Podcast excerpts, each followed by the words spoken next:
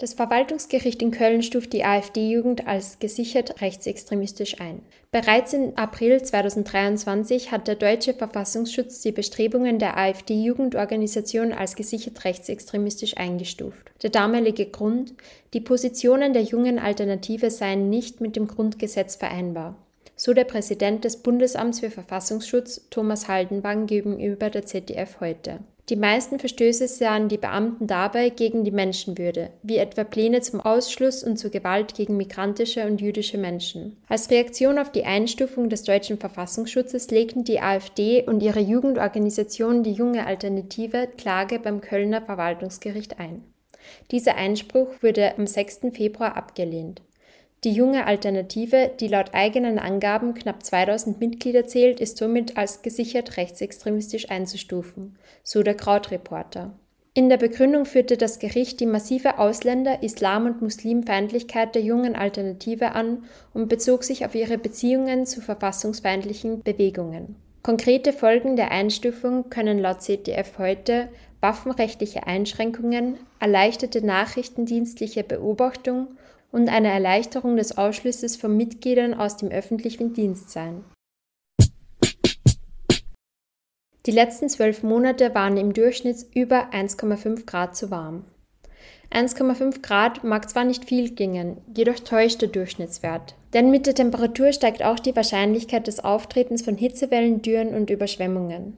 Stürme werden stärker und das Problem der Wasserknappheit wird uns auf der ganzen Welt betreffen so der Wissenschaftler Johann Röckström vom Potsdam Institut für Klimafolgenforschung gegenüber der Nachrichtenagentur AFP.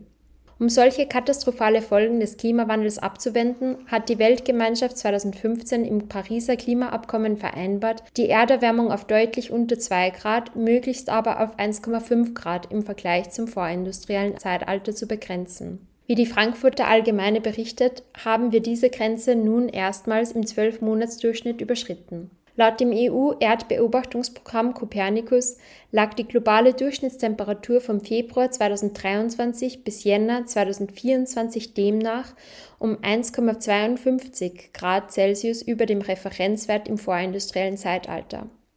Damit ist diejenige Zeit gemeint, wo menschlich produzierte Treibhausgase noch keinen messbaren Einfluss auf die Erwärmung des Erdklimas hatten.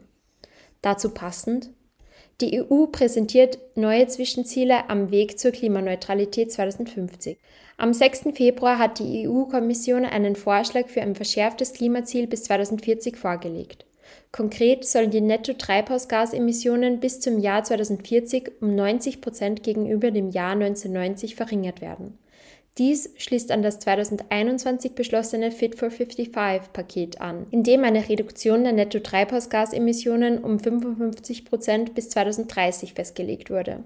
Bis 2050 will die EU klimaneutral sein, also unter dem Strich nicht mehr Klimagase ausstoßen, als durch Aufforstung oder CO2-Speicherung aufgenommen werden können.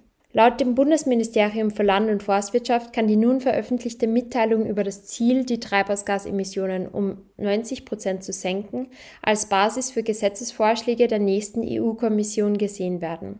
Der Vorschlag stammt vom wissenschaftlichen Expertengremium der EU-Kommission, dem European Scientific Advisory Board on Climate Change. Dieses kam zum Entschluss, dass die EU bis 2040 ihre Emissionen um 90 bis 95 Prozent reduzieren muss, um die Klimaziele einzuhalten. Mit dem 90-Prozent-Ziel bewegt man sich also bereits an der Untergrenze des von Experten als nötig gesehenen. Dieser Wert ist erstmal nur ein Zielwert. Genaue Maßnahmen müssen noch verhandelt werden.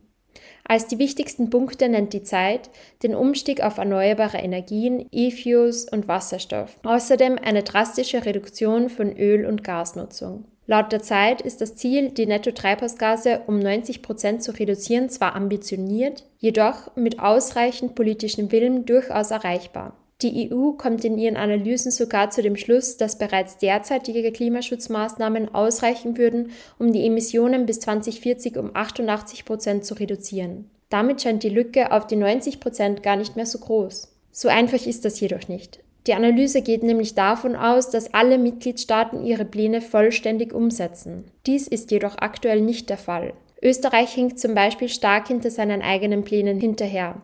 2021 lagen die Treibhausgasemissionen laut Umweltbundesamt nur 1,9 Prozent unter denen von 1990.